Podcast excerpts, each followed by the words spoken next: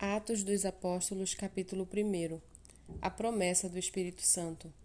Escrevi o primeiro livro, ó Teófilo, relatando todas as coisas que Jesus começou a fazer e a ensinar até o dia em que foi elevado às alturas, depois de haver dado mandamentos por meio do Espírito Santo aos apóstolos que tinha escolhido.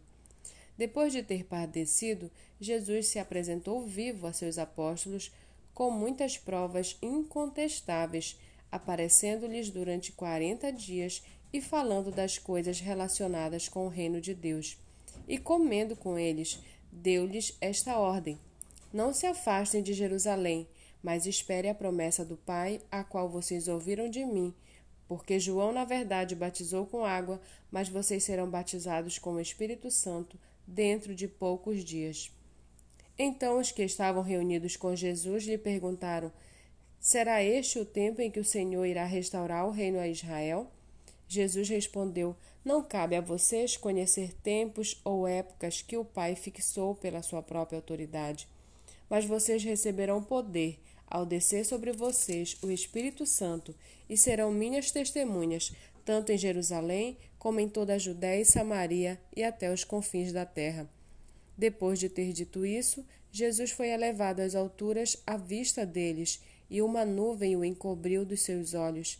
E estando eles com os olhos fixos no céu, enquanto Jesus subia, eis que dois homens vestidos de branco se puseram ao lado deles e lhe disseram: Homens da Galileia, por que vocês estão olhando para as alturas? Esse Jesus que foi levado do meio de vocês para o céu virá do modo como vocês o viram subir. Então os apóstolos voltaram do Monte das Oliveiras para Jerusalém. A distância até a cidade é de cerca de um quilômetro.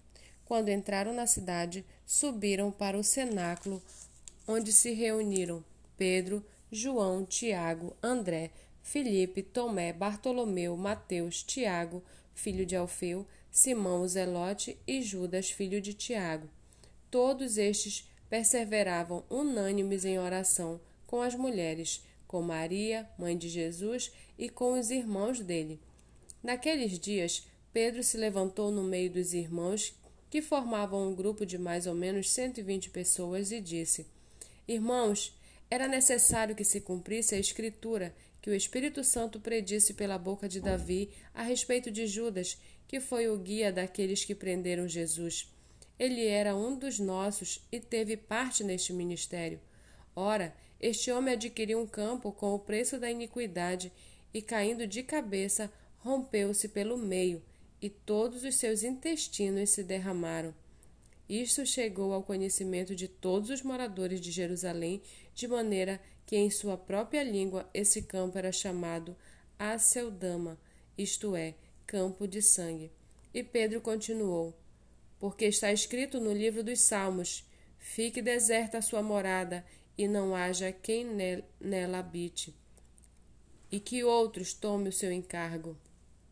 Portanto, é necessário que dos homens que nos acompanharam todo o tempo em que o Senhor Jesus andou entre nós, começando no batismo de João até o dia em que foi tirado do nosso meio e levado às alturas, um destes se torne testemunha conosco da sua ressurreição.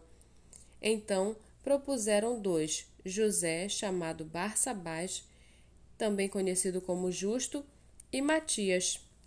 E orando disseram: Tu, Senhor, que conheces o coração de todos, revela-nos qual dos dois escolhestes para preencher a vaga neste ministério e apostolado do qual Judas se desviou, indo para o seu próprio lugar. Depois fizeram um sorteio, e a sorte caiu sobre Matias, que foi acrescentado ao grupo dos onze apóstolos.